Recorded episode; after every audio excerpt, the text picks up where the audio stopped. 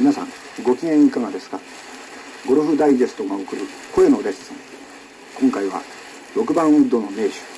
小針プロにご登場いただきました。6番ウッドを使う目的とその効用について聞いてみましょう。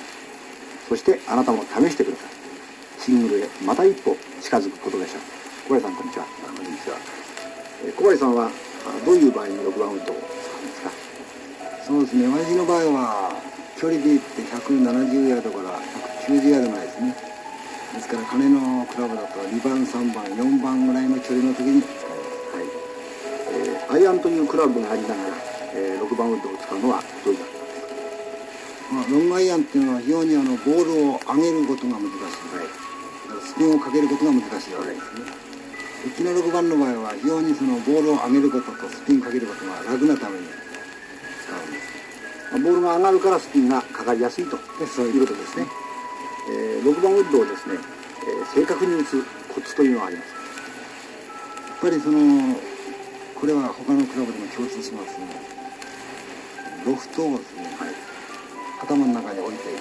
そのロフトの通りに打てばボールはすでに上がる、上げようとすること自体間違ってるんで、だから結局はまあ普通のクラブよりはまあ6番の場合は、コントロールしたショットねフルショットしないことが大事。ですねまあ、上げようとするからそこに間違いが起こるということですね。はい。えースタンスなんかで気をつけることは。やっぱりアイアンの代わりに使えますからややオープンスタンス。ですねえー6番ウッドのですね、えークラブをこれから買おうという場合に選ぶ注意というものはありますかえー私の場合はもうあの非常に手打ち的なゴルフで速いスイングなものですから他の人でもこれは言えることですがシャフトがですねやや硬めの方がいいですねそれとフェースのまあ大きめ。ですねそれからバッヒよりは軽くですね重いとどうしてもボールがドロップしたり、スイングのバランスを崩すことが多いものですからコントロールが難しくなる、えー皆さんクロスバンカーへ入るとですね、えーアイアンで打たなきゃいけないものだという観念があるんですけど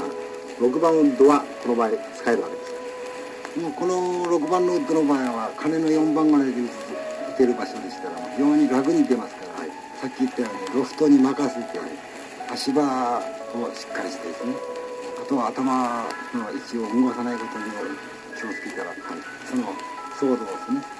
滑らすことによって非常に楽に上がってきますから自分で上げようとする観念さえなければもう楽に上がりますね。でそうその下へこう通過させるようにそうですね。ボールの下を通すっていうような感じですね、えーそうしますとラフの場合でもそういうことが言えるわけですそれはもう全て共通します、はい。ロフトに任せるってことが大事ですね。なるほどね、はい、あの冬場はですねラフが非常に枯れてるわけですけど、その場合は夏とだいぶ違いますか？夏の場合ですと草が絡んできますからちょっと危険ですが、冬場の場合でしたらもうロングアイアンの代わりにどんどん使っていいですあそうですね、えーフェアウェイというのはですね、えー平らなところばかりありません、えー打つ方向に対して前下がりもあれば前上がりもあるということなんですけどもこの場合は気をつけることがございますこの場合はもう斜め坂とか前下がり前上がりいろいろ坂がつきますね。坂の場合は全てオープンスタンス。それよりもややオープンです。その時大事なことはオープンした度合いによってフェースもややオープンに構えるということとバックスイングに手の使いをちょっと早めにする。でフィニッシュを早くするというそういうことですね。それでフィニッシュはもう普通の状態のフィニッシュであとは魚なりにフェースをやっぱりこれは滑らす。そういうことも大事。ですはい。どうも今日はありがとうございました